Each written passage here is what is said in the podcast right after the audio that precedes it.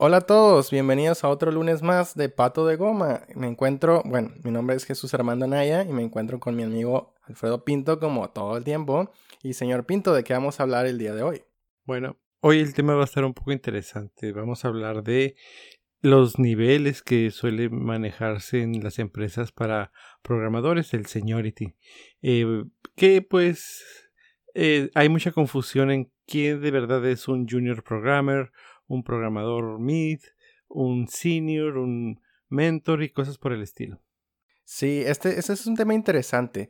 Eh, fíjate que uno de los primeros filtros que me tocó lidiar cuando me mudé a la ciudad de Tijuana, bueno, para quien no lo sepa, vivo actualmente en Tijuana, en, en México, y uno de los primeros filtros en la compañía que me trajo a esta ciudad fue eh, ponerme en un nivel, ¿no? Venderme como desarrollador en, algún en alguno de estos niveles que se están popularizando. Nivel junior, nivel senior, nivel mid, nivel mid senior. Ya se pueden inventar ahí nivel senior plus plus y el que ah. quieras inventarte, ¿no? Ninja y, no sé qué otros han inventado.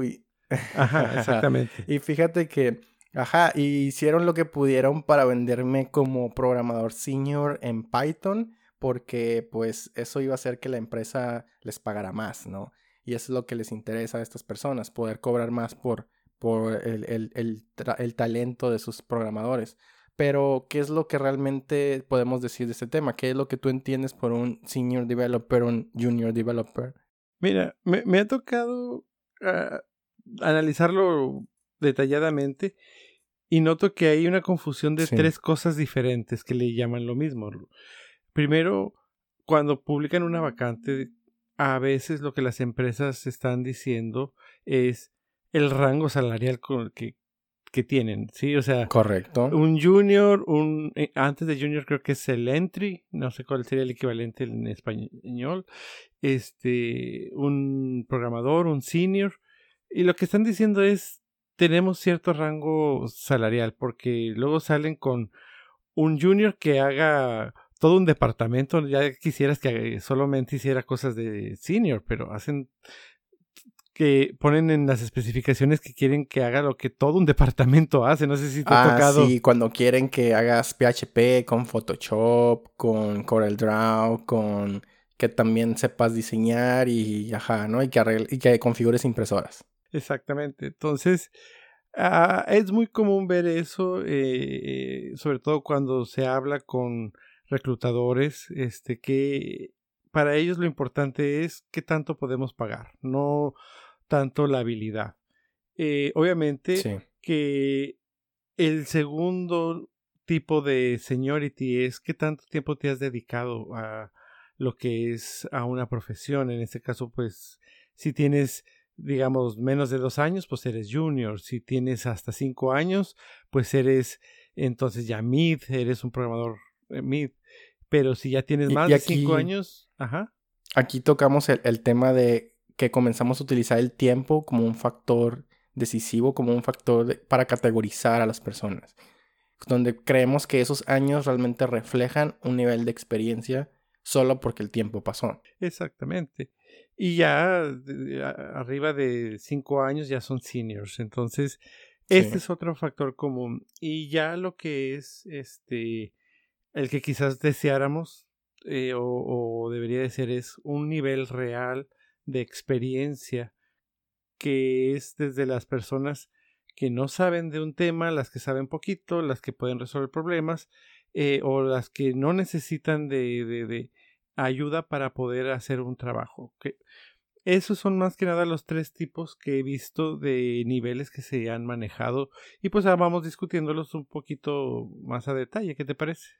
Me parece muy bien. Mira, lo que yo creo sobre los niveles, sobre estos niveles de junior, senior, mid, entry, todo eso, es que algunas compañías lo utilizan como una métrica interna, más que nada.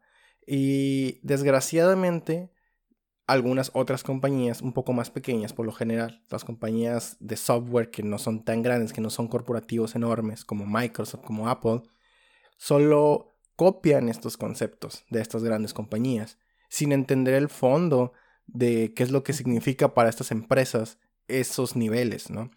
Digamos que es más fácil decir que una persona es senior y entender automáticamente que tiene un nivel de experiencia bueno a decir, no, pues es que esta persona es, es muy buen programador y ya. O sea, eso no dice mucho.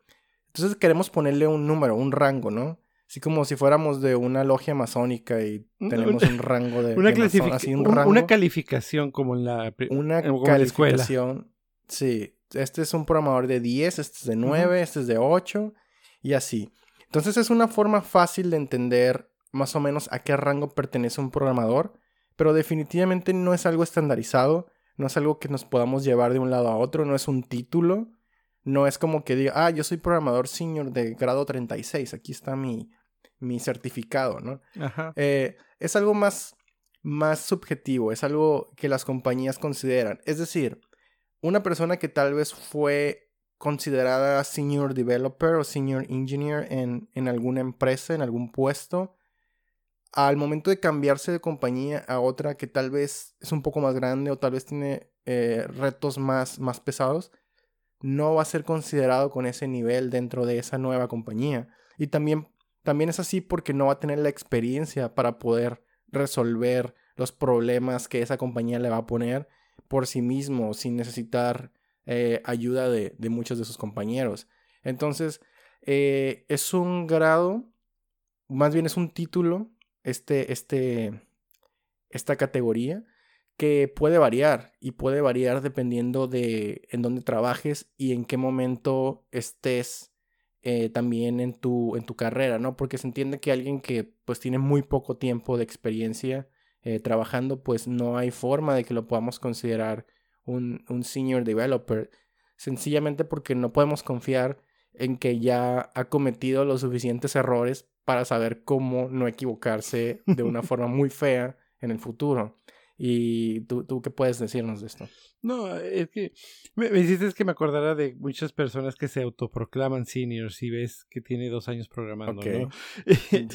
Fíjate que en, en el grupo de, Software Tijuana donde participo mucho con artículos y cosas así, luego soy muy carrilludo precisamente con este tipo de personas porque es muy difícil ver hacia enfrente. Miren, todo mundo, por ejemplo, si hago una analogía, cuando teníamos 10 años, mirabas a los de 7 y decías, ¿qué niños están?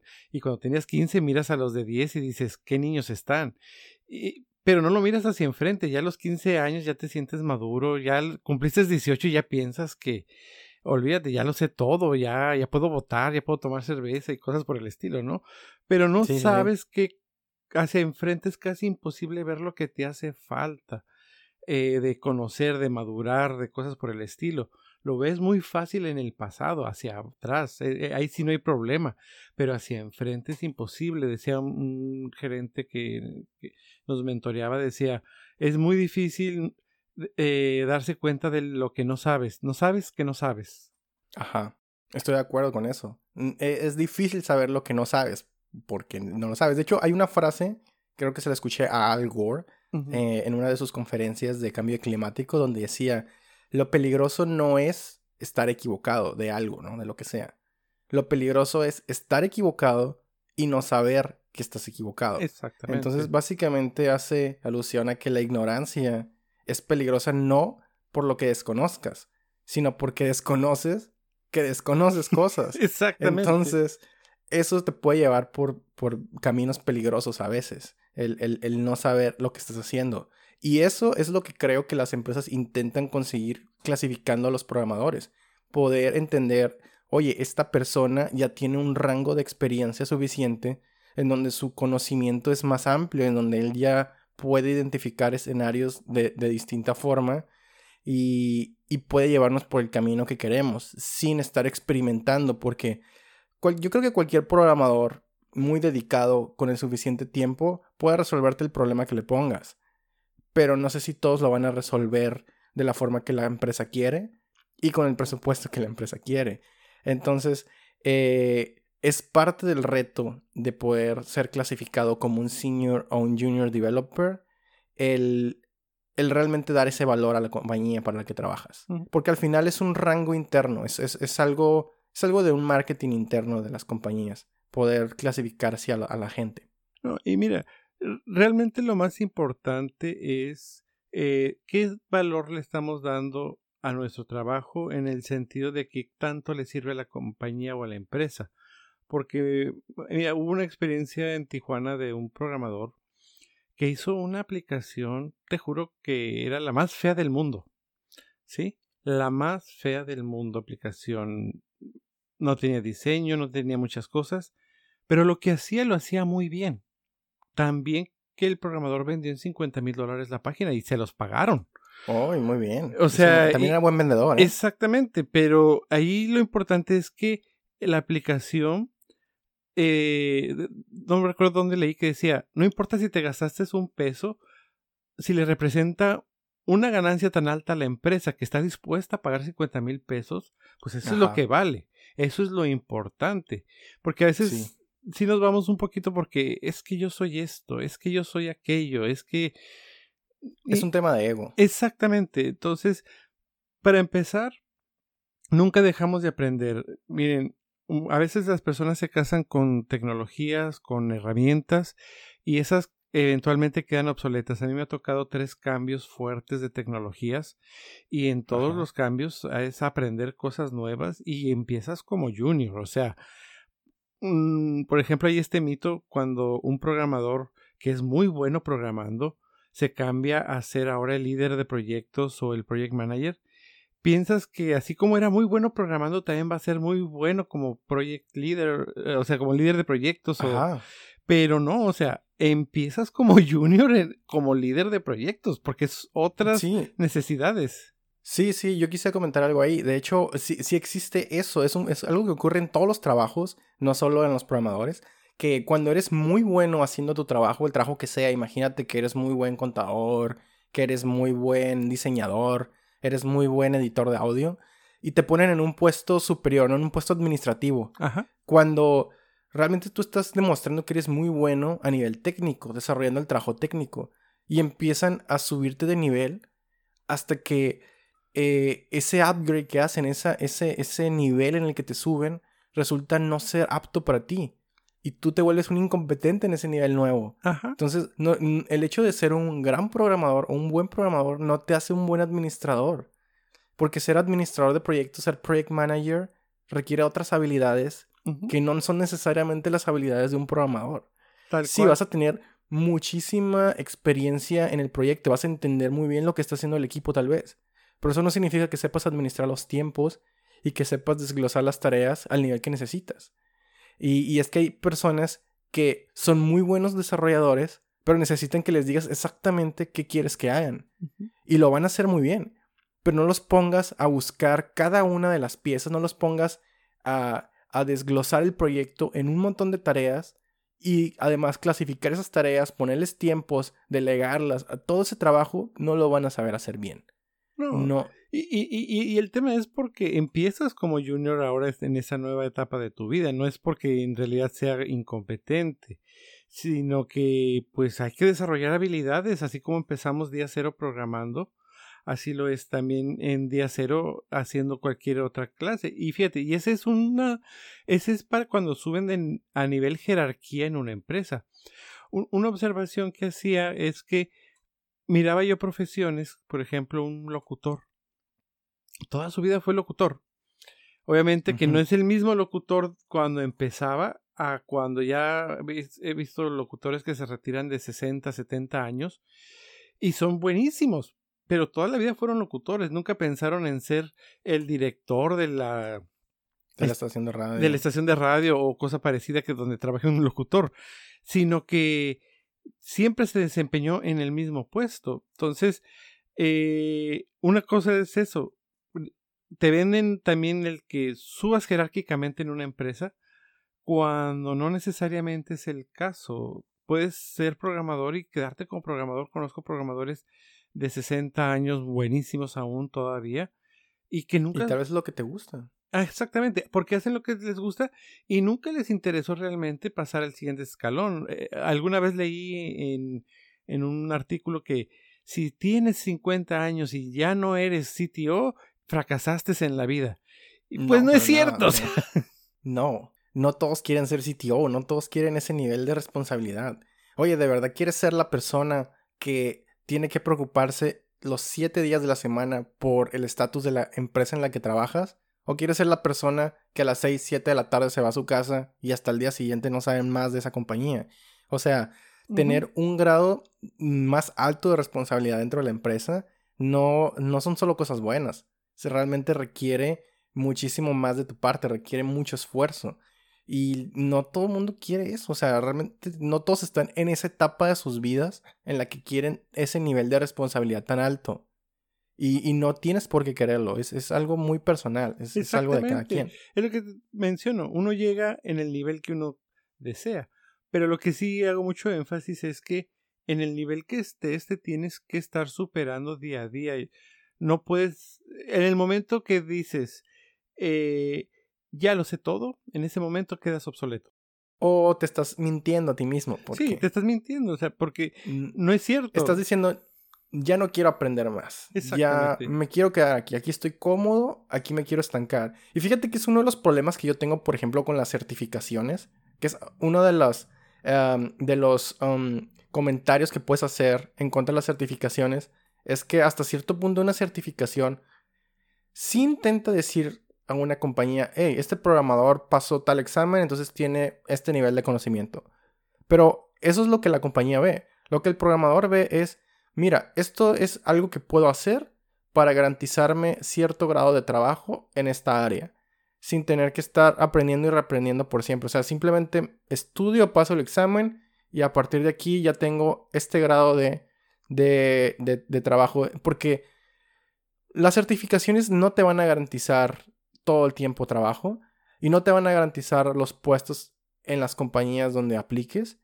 Y tal vez haya algún tipo de certificación muy específica que algunas compañías quieran. Y me imagino certificaciones como las de Cisco para quienes trabajan en telecomunicaciones. Y no, me, no se me viene a la mente otro tipo de certificaciones. Bueno, certificaciones de AWS para, para los DevOps, que no sé qué tan necesarias sean realmente. Las de Pero al final de cuentas, muchas de las empresas, sobre todo empresas top, por si alguna vez quieres irte a Estados Unidos a trabajar en alguna de ellas, o, en Europa, o donde sea que estén, ah, y en México también hay, eh, van a tener sus propias pruebas internas. Y probablemente no les importe nada las certificaciones que puedas o no tener. Te van a hacer pruebas y muchas de esas pruebas ni siquiera son pruebas de conocimiento en un lenguaje o en un framework. Son pruebas lógicas al 100% en donde quieren conocer tu habilidad como ingeniero para ver si te pueden contratar como un ingeniero de software dentro de su equipo de trabajo y no te van a exigir, hey, queremos que domines tal lenguaje, tal framework, tal herramienta a tanto por ciento. O sea, ellos saben que si tienes cierto nivel de entendimiento lógico, puedes aprender la herramienta que sea. Y, todo ese conocimiento te lo vas a llevar ahí. Entonces, no te hace ser un senior developer, ser el, que se sabe el framework de .NET de memoria, o el que se sabe todas las librerías de Java y que ya no tiene que estar leyendo tanta documentación. Eso, eso es una ventaja muy grande en un proyecto muy específico. Pero si tienes 10 años trabajando en un proyecto en Java y ese proyecto se acaba y tu siguiente proyecto está en .NET y ahí es donde te contrataron, todo ese conocimiento ya no te va a servir así al pie de la letra. Tienes que refactorizar, tienes que reaprender, tienes que... Te vas a llevar muchísima esa lógica, sobre todo porque son plataformas muy similares. Pero no te sirvió de nada haberte memorizado todos esos nombres de librerías y de funciones y de clases, porque en su momento te sirvió solo para, para ahorrarte tiempo de desarrollo. Pero es tiempo que, que, no es, que no es crítico, o sea, realmente no te va a quitar días de trabajo, te va a quitar minutos de trabajo. No, resolver el, problema. No revisar la documentación. resolver el problema es lo que realmente te da. El, de, se consume el tiempo, no la herramienta, no el lenguaje. Sí. Si todo está en la documentación, yo, yo consumo documentación constantemente, no tengo que aprenderme todas las funciones de memoria. Todos googleamos, por muy senior que seas. Después podemos hablar, yo creo que podemos dedicar un podcast a el tema del Google Driven Development, que es un tema completamente controversial que me gustaría hablar en el futuro, de cómo eh, googlear realmente es parte crucial, pero no es vital. Eh, pero no, mira, eh, por ejemplo, ¿A, qué punto iba? Ya me estoy desviando un poco del tema. El, tema estamos en las certificaciones, ajá. Memorizar, mira, eso lo aprendí de un profesor de matemáticas cuando estaba estudiando en la universidad. La primera vez que estaba estudiando en la universidad. Un profesor de matemáticas nos habló eh, una analogía, nos, nos, comentó una analogía, muy específicamente para la clase de matemáticas. Y la analogía era la siguiente.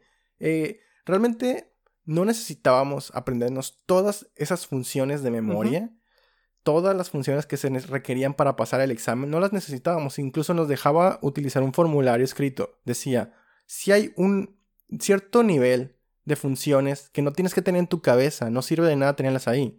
Lo que necesitas es la lógica para utilizarlas, para resolver el problema. Pero, también nos decía, pero eso no significa que cuando tengas que hacer una división simple o algo muy, muy básico, también tengas que recurrir a, tu formulario para poder hacerlo. Dice, hay, hay algunas cosas que sí está bien que estén en tu cabeza. Sobre todo las cosas más fundamentales y más básicas. Pero no tienes que tener una biblioteca ahí guardada. Entonces, un programador sí tiene que tener un entendimiento, un conocimiento eh, almacenado. Tiene que saber cosas, sobre todo las cosas más simples, más repetitivas. Está bien que las tenga ahí, que estén en su cabeza, que estén al alcance rápido. Pero hay un montón de herramientas que no tienes que memorizar. O sea, que realmente no te va a ser mejor o peor programador el hecho de que no las conozcas eh, a ese nivel de profesionalismo. De hecho, se dice que ni siquiera el fundador de Python, por poner ese lenguaje como ejemplo, conoce todas las funciones que tiene Python. O sea, hasta él tiene que ver la documentación de vez en cuando. Exactamente. Y es, el, y es, quien, es quien dirige el equipo que desarrolla el lenguaje. Pero es que es imposible. Es imposible aprenderte un lenguaje o una herramienta a ese nivel. Y no te va a ser ni senior, ni junior, ni mid el saberlo o no saberlo. Eso no es lo que lo define. No, mira, me recordaste lo que dijo alguna vez un profesor de física famoso, se me escapa ahorita el nombre, tan famoso que se me escapa el nombre. Pero él decía... Qué famoso, ¿no? Eh, él decía que era mucho más importante comprender las cosas que memorizarlas. Y ponía, ahorita que hablaste de matemáticas, me ponía el ejemplo de que, pues todos sabemos, por ejemplo, que 2 por 2 por 3 son 6, pero cuando comprendemos por qué 2 por 3 es 6, de dónde sale, cómo es y todo eso, pues nos pueden poner prácticamente cualquier operación y no necesitamos recurrir a la memoria porque aprendemos a resolverlo. Entonces, por eso nos dice que es más importante comprender que saber mucho. Entonces, cuando comprendes cómo funciona la programación, cómo resuelve los problemas, eh, trabajas muchísimo más ágil yo siempre he dicho que los niveles, en mi opinión, así muy personal, van más de la mano de la calidad del trabajo con que entregas. Porque un junior siempre le van a encontrar bugs muy obvios o bugs eh, o, defectos, voy a ponerle defectos. Defectos que son perfectamente eh, visibles eh, inmediatamente es imposible programar sin bugs, eso lo sabemos, pero, pero la calidad de, del trabajo sí es muy... Eh, da mucho que desear. Un mid eh, trabaja con un nivel muy mínimo de bugs, pero le tienen que decir qué hacer. Y un senior es la persona que puede tomar nada más, ahora sí que lo que pide el cliente y todo eso transformarlo y crear una solución. El senior es el que crea las soluciones y creo que es lo que más vale realmente que estar esperando a que le digan qué hacer porque el si estás esperando a que te estén diciendo cómo hacer las cosas las haces bien pero esperando pues también te, te, te decrementa mucho este lo que puedes hacer. No sé si me explico. Sí sí te entiendo. Yo yo considero que una persona realmente puedes considerarla un senior developer en el equipo cuando tiene la capacidad de que tú le digas, oye, esta es tu tarea, esto es lo que queremos que resuelvas. Queremos que llegues de A a B pasando por estos puntos y que lo resuelvas de esta manera. Y que lo haga de esa manera. Sin Y que nos entregue algo en lo que podamos confiar. Cuando llega a ese nivel de confianza, porque al final es un tema de confianza el clasificar hacia la gente, cuando llega alguien con, a ese nivel de confianza, en el que no tienes que estar revisando todo su código con exhaustivos code reviews, en el que puedes decir, ok, yo confío que lo que él hizo está bien, vamos a hacer el merge, vamos a mezclar su código con el resto, porque cuando alcanzas ese nivel de confianza, ya podemos decir que te estás acercando o ya llegaste a lo que esa empresa considera un senior developer. Que sigue siendo un tema subjetivo, pero es, es, un punto, es un punto a considerar. Y de hecho, eh, pues conozco gente que trabaja en, en, algunas empresas top y podemos decir que, por ejemplo, empresas como Google tienen su estilo interno, su estilo de código. Y pues llega un momento cuando comienzas dentro de esa compañía eh, te están revisando constantemente tu código para, para saber que estás cumpliendo, ¿no? Ellos te están considerando una especie de, de, junior developer. A pesar de que para entrar a Google tienes que tener un nivel muy bueno, aún así, pasas por todas esas etapas, por todos esos filtros, en donde alguien va a estar revisando tu código, hasta que consideren que cumples con el entendimiento que esa empresa eh, requiere de ti, para no tener que estar haciendo esa revisión tan exhaustiva de tu, de tu código y poder confiar más en tu trabajo y después llegas a un punto en el que la empresa confía tanto en ti que te asignan a ti a revisar el código de otros novatos. Entonces, ese, eso, eso me parece interesante porque empresas que requieren que tengas un nivel muy bueno como desarrollador para poderte contratar, aún ellas tienen estas etapas dentro de la compañía, de forma interna. Las tienen. De alguna forma eres un junior dentro de Google y de alguna forma vas a ser un, un senior developer dentro de Google. Y siendo que ambas personas son personas con una capacidad técnica muy buena, porque pasaron los filtros de una compañía que exige muchísimo. Entonces, no hay, no hay una única realidad en esto. No hay, no hay un, no hay un título, no es un título ser senior developer. Es un es un estatus y es un estatus momentáneo y relativo a lo que estás haciendo y con quién estás trabajando y en el proyecto en el que estés trabajando. Es, eso es lo que yo creo. Eso es, algo que yo creo. No, y, lo que sí hay que tener muy separado y en cuenta es que todos tenemos una curva de aprendizaje en las herramientas, en los lenguajes, en cualquier cosa que trabajemos. Y, es este. Ahora sí que una diversificación de, de grados. ¿Por qué? Porque en algunas veces podemos ser muy buenos como frontend y estamos en la parte alta de la curva de aprendizaje, pero somos regulares como backend en un lenguaje y, tal vez hasta en una herramienta específico. Eh, y no hay como que el que ya se las sabe todas o el que eh, tiene un conocimiento tan, tan, tan amplio que de lo que le preguntes vas a ver, porque no pasa así. Eh, es muy difícil poder trabajar a un gran, gran, gran nivel en más de, yo diría, cuatro o cinco lenguajes. Puedes trabajar bien en, en uno, eh, dos, sin ningún problema, pero que digas tú, soy senior en cuatro o cinco lenguajes, la veo yo muy difícil. No, mira, yo trabajé, bueno, ya lo comenté en otro podcast, trabajé casi cuatro años programando con C++, que es un lenguaje difícil de manejar y que requiere que estudias muchísimo. Y en su momento yo recordaba que yo me sentía, oh, soy una eminencia de este lenguaje, me sabía mucho del lenguaje de memoria. Me sabía muchas de las funciones, de las clases, todo lo estándar de, del lenguaje me lo sabía. Y configuraciones de compilador, entendía los diferentes tipos de, compiladores que había, las, ah, para las diferentes arquitecturas de procesadores. Era un conocimiento que yo tenía que tener para trabajar en ese tipo de, de proyectos. Y era muy bueno en eso. Bueno, quiero pensar que era muy bueno en eso porque le dediqué mucho tiempo estudiando. Eh, hace poco estaba tratando de compilar una, una, una, biblioteca de Python que está escrita en C. Y toda esta lógica que por mucho tiempo utilicé, ya no la recordaba, ya no la recordaba bien. Tenía que googlear muchísimo, tenía que leer mucho en la documentación. Oye, eh, ¿qué significa esta bandera? Oye, eh, ¿cómo se compila? Oye, miraba el código de C y no lo identificaba así de, de, primera mano, no, no identificaba bien qué hacía todo, tenía que, que poner mucha atención.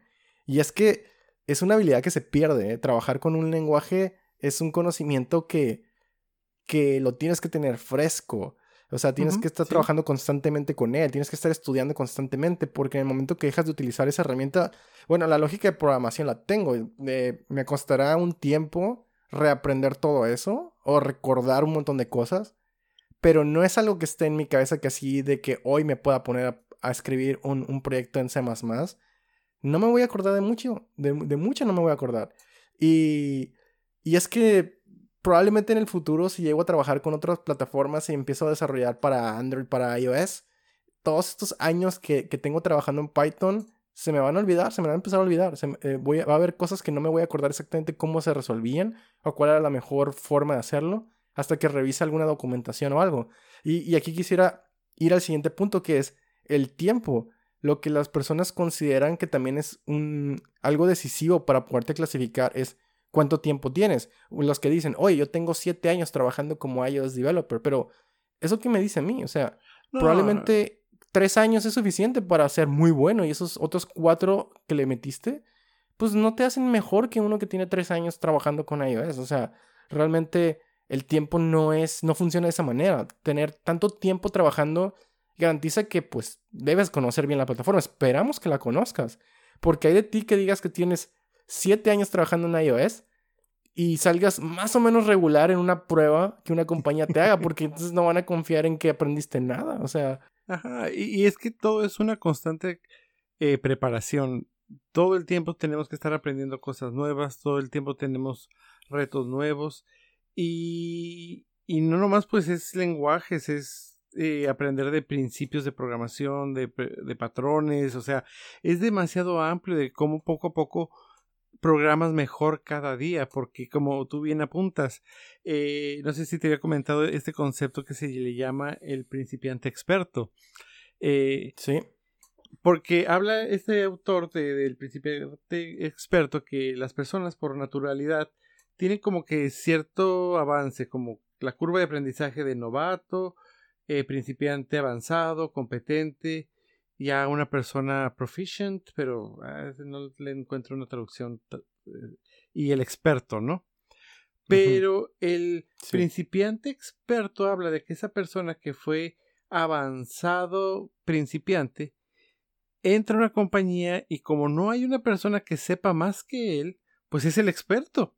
Pero nunca se da. El senior ahí. Ajá, es el senior, pero nunca se da cuenta que está en una burbuja de conocimiento que necesita reventar para poder crecer más y, mejorar su nivel, o sea, de conocimientos, de experiencia. Simple y sencillamente se queda en esa burbujita y es el gurú de la empresa porque pues nadie más sabe más que él. Sí, alguna vez escuché esa frase que decía así, en tu grupo de trabajo, de amigos, en cualquiera de estos grupos, tú eres la persona más inteligente y más capaz, estás en el grupo equivocado. Ajá. Necesitas... Si, no estás aprendiendo, ajá. O necesitas un nuevo grupo, puedes tener muchos grupos. Uno en el que tú seas el más inteligente, pero necesitas uno en el que no lo seas, porque tienes que seguir aprendiendo de otros, vas a aprender de otras personas. No vas a generar espontáneamente tu conocimiento. Bueno, puedes crear cosas, puedes tú desarrollar cosas, pero vivimos en, un, en una realidad en la que tenemos que aprender de otros y de, las experiencias y de los errores sobre todo. Y, y sí, esa burbuja a muchas personas les, les, les crea un grado de comodidad y es un grado de falsa comodidad. Bueno, la comodidad no es falsa, pero es una falsa percepción de la realidad en la que creen que hay que defender, que tienen que defender esa burbujita.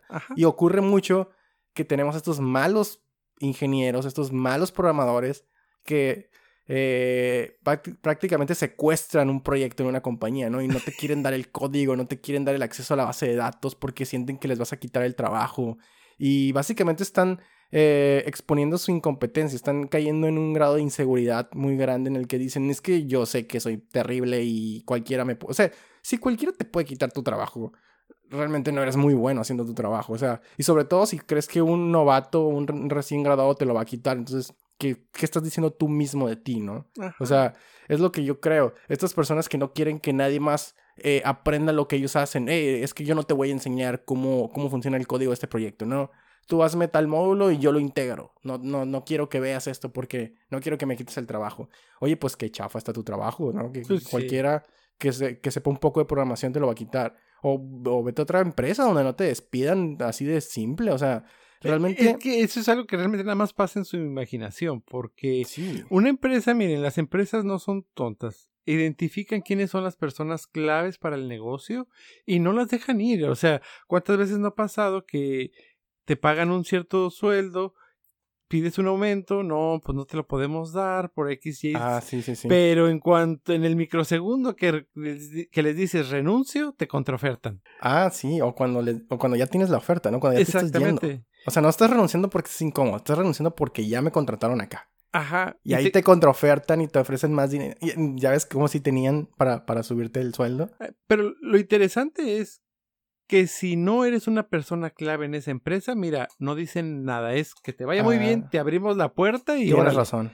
Tienes razón. Eso lo he visto. ese es el detalle. Cuando las empresas identifican quiénes son las personas que realmente dan valor, que su trabajo les ayuda mucho y esas no las sueltan.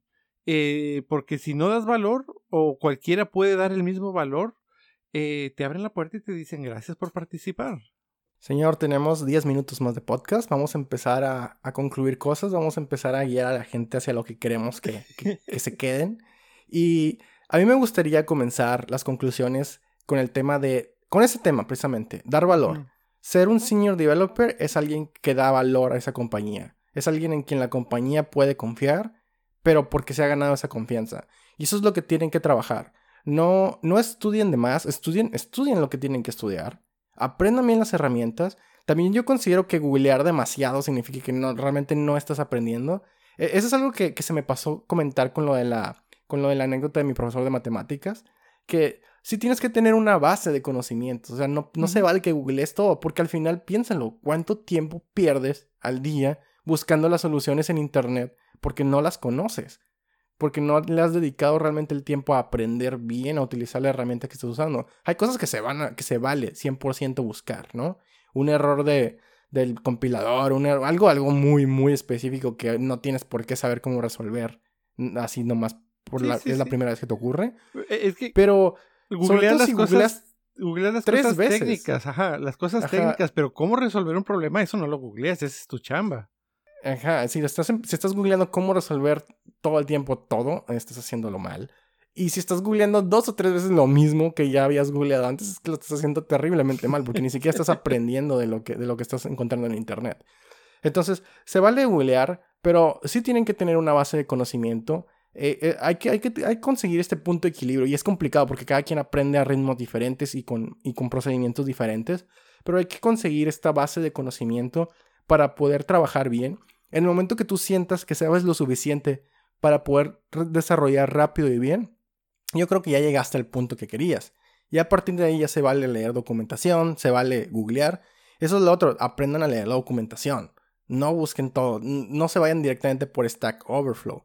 Leer documentación es una habilidad que les va a servir muchísimo. Les va a ayudar a captar conocimiento, a captar, a, entender lo que están haciendo. Les va a dar un, mejor conocimiento que lo que la respuesta rápida de, Google o de Stack Overflow les va a dar. Y no tienen que romperse tanto la cabeza. O sea, rompansela al principio para captar, para entender cómo funciona eh, tal librería, tal plataforma, tal, tal, tal framework pero una vez que lo comprendan, van a ver que ya no necesitan estar googleando todo, todo el tiempo.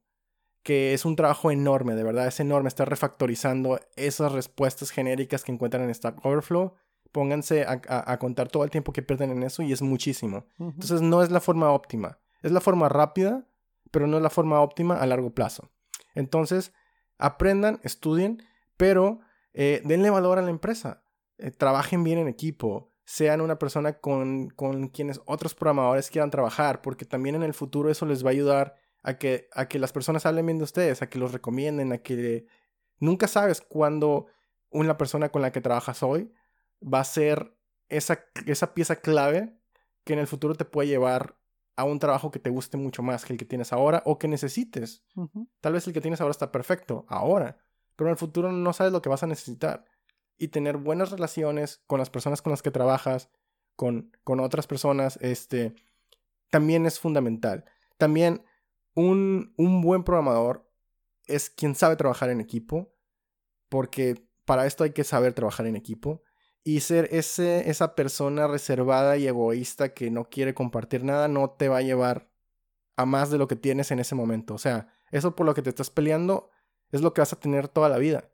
Y no quieres un, mismo puesto, sobre todo un puesto mm, entry, un puesto con el que estás comenzando, no lo quieres toda la vida, quieres seguir avanzando, quieres seguir creciendo. Entonces no, no se convierte en esta persona detestable que es muy fácil, ¿eh? Hay, muchísima gente así en esta industria, mucha gente así porque pues es, no lo sé, es, algo que, le pasa a muchas personas, ser, ser así de, de antisocial, ser así de, de, de retraído, no, no sé, no sé cómo describirlo. Una persona cerrada. Entonces, eso no, es lo que no tienen que ser. Eh, ahora, no sean este concepto, ¿cómo se llama en español? A los que en inglés se les llama los smart ass, los que son como... Lo saben todo, sí. Lo saben todos, pero, pero odiosos, así de que, ay, este... O sea, si eres inteligente, si sabes muchas cosas, está bien. Pero no seas el que lo dice de una forma detestable, de una forma que arrogante, que, que, no caes bien. Entonces, no, no caigan nunca en eso. Eso, de verdad, en algún momento de sus vidas se van a arrepentir de ser así. Si, si un día comprenden lo mal que estaban. Y, y no les va a llevar a nada bueno. Eh, no los va a volver un, un, un, senior developer, un gran programador, ser ese sábelo todo que se guarda las cosas para sí mismo. Eh, no. Entonces, eh, sean la persona en la que la compañía puede confiar y para que la compañía pueda confiar en ustedes, el equipo con el que trabajan también tiene que confiar en ustedes. Entonces, hay que, hay que alcanzar niveles altos de confianza. Sí, y, y sobre todo tiene mucho que ver con lo profesional con que haces tu trabajo. O sea, hagan las cosas con mucha calidad, hagan las cosas en, de tal manera que otros, otros, no uno, otros reconozcan que tienes un gran profesionalismo y calidad para hacer las cosas. Porque no se puede ser juez y parte, no puedes decirte y autoproclamarte yo soy esto, yo soy lo otro. No, eso te lo van a decir otras personas. Ese título te lo vas a ganar eh, de otras personas y tiene que ver con eso, con el valor que das a la empresa, el valor que les das a tus compañeros de trabajo, la calidad en todos los sentidos, porque hasta en la calidad de las relaciones humanas también cuenta. O sea, eh, tienes que siempre buscar hacer las cosas eh, de la mejor manera. Fíjate que una cosa que yo a veces eh, no me gusta mucho es que dicen, si no está descompuesto, no lo, ni le muevas. Y sabes que me cae tan gorda esa frase porque te Yo tengo un nombre para ese concepto. ¿Eh? Yo tengo un nombre para ese concepto. Le llamo antena de televisión vieja. Ah, a ver, ya ves que las, las, televisiones viejas tenías que acomodar la antena de conejo ahí para Ajá, ver. Sí, sí, y cuando lo conseguías era de que no lo toques, no lo toques, no muevas, no muevas. Así, aléjate despacio. Esa es la analogía que uso. Antena de televisión vieja. Cuando no quieres tocar algo porque ya funciona. No, no sabemos si por qué funciona. Exactamente. No sabemos si es la mejor forma, pero funciona, no lo toques. Y no sabes si quizás en otro lugar se recibía mejor, ¿no? Entonces, no, no, no. Siempre estudien, siempre mejoren su trabajo. El conocimiento es demasiado, demasiado vasto. Nadie lo sabe todo. Mire, siempre pongo una experiencia que me pasó. Ajá. En donde tenía yo 10 años dirigiendo equipos de trabajo y decía, con Microsoft Project 10 años me respaldan de dirigir equipos de trabajo que no se puede administrar un proyecto. No sé si te lo había platicado. Y, le he hecho y le he buscado y, así, así, así, y no se puede. Hasta que un día me mandaron a un curso y me enseñaron cómo sí se puede. o sea, no era que no se pudiera, era que yo no sabía. Y, y, muchas veces cuando escuchas a alguien decir no se puede, lo que realmente te está diciendo es yo no sé cómo. Ajá, sí.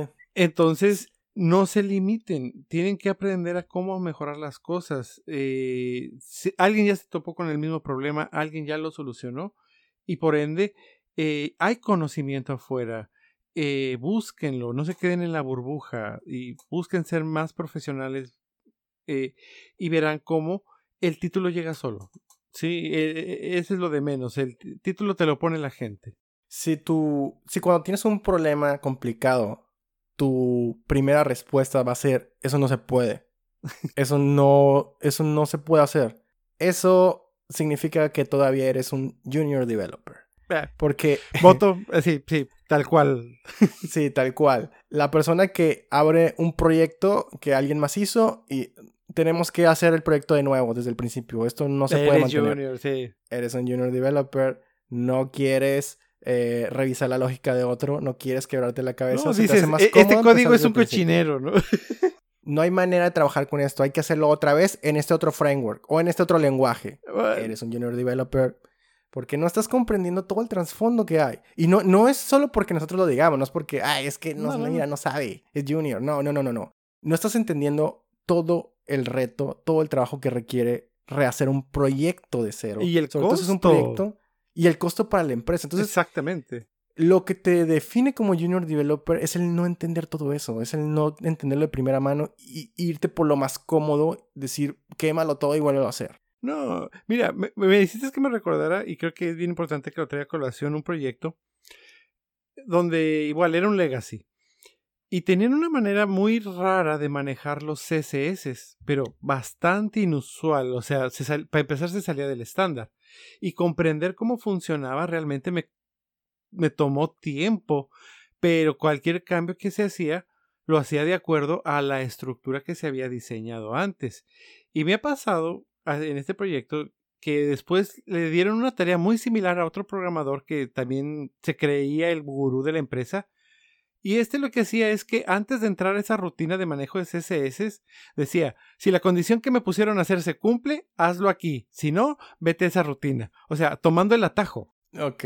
O sea, y dices tú, caray, o sea, le estás metiendo basura a tu proyecto. Eso es inmantenible que si estás tratando de meter atajos cada que puedes en el código. Eh, o sea, si tú me preguntas, ¿hubieras puesto ese manejo de CSS de esa manera? Yo diría, no. Hay muchas formas mejores o X y Y, pero hoy por hoy esa era la diseñada y esa era la que tenía que respetar para respetar la consistencia del proyecto a querer nada más sacar programación para salir al paso, para entregar rápido, para, para decir ya acabé. Eh, Estos quick, quick fixes. Exactamente. o sea, hot fixes. No, eh, si haces eso, eres junior. Sí, rápido, así como quede, ya tiene que salir. No, no, no, a ver, no. Aquí lo que tenemos que hacer es negociar. Negociar la deadline, negociar. Hay cosas que, que se puede pasar si son pequeñas y no estorban. Pero si el 80% de tu proyecto se hizo con puras cositas rápidas que ya tenían que salir, eh, alguien está administrando mal el proyecto, ¿no? Y ahí ya estamos hablando de un junior, ah, de un administrador junior, de, un project manager junior. Entonces, sí, podemos identificar eh, que cuando el proyecto se sale de las manos, la culpa no es del equipo que lo desarrolla, es de quien administra, es de quien eh, define los tiempos, es de quien dijo que sí se podía hacer eso en ese tiempo cuando no se puede. Ajá. Entonces, mira, señor, tenemos pila para hablar ah, días de este tema. Pero, no se, puede. Hablando de cosas que no se pueden hacer, no podemos extendernos más. Llegamos al límite de este podcast. Eh, pues me gustaría invitar a la audiencia que si les, les, les gustaría que siguiéramos hablando en el futuro de este tema, si, si nos quieren aportar más historias, más comentarios a través de Twitter, a través de Facebook, que ya tenemos Facebook, pueden buscar Pato de Goma en, en Facebook y, y estamos ahí. Eh, probablemente cuando estén escuchando este podcast ya estamos en iTunes, entonces si alguien es más cómodo escuchando podcast en la plataforma de Apple, búsquenos ahí, Pato de Goma. Búsquenos en todas las plataformas de podcast. Vamos a intentar llegar a todos lados. En la que les guste, en la, en la aplicación que les guste. ahí vamos a estar, créanos. compártanos, por favor. Compártanos, recomiéndanos con amigos, escríbanos feedback en Twitter. Eh, mi Twitter es arroba Jesús Señor, ¿cuál es su Twitter? El mío es Alfredo Pinto M o Proteo 5, cualquiera de los dos. Búsquenos en Twitter, escríbanos, eh, díganos si les gusta, si no les gusta lo que quieren que quitemos. Oigan, está muy aburrido cómo expliquen las cosas. Oigan, se pierden mucho en las anécdotas que cuentan. Oigan, su intro no me gusta, pongan una canción de, intro. Entonces, lo que quieran, pueden comentarlo y escúchenos. Eh, nos, pues nos vemos el próximo lunes, señor. Despídase. Bueno, un gusto como siempre colaborar en estas pláticas tan interesantes y pues sí, tenemos mucha cuerda, pero esperemos que este proyecto perdure un buen rato y pues eh, nada más que el, feedback de ustedes es el que nos va a hacer mejorar. Ok, muchas gracias por escuchar este podcast, por su tiempo y pues nos vemos la próxima semana. Bueno, nos escuchamos, perdón, la próxima semana. Adiós. Adiós.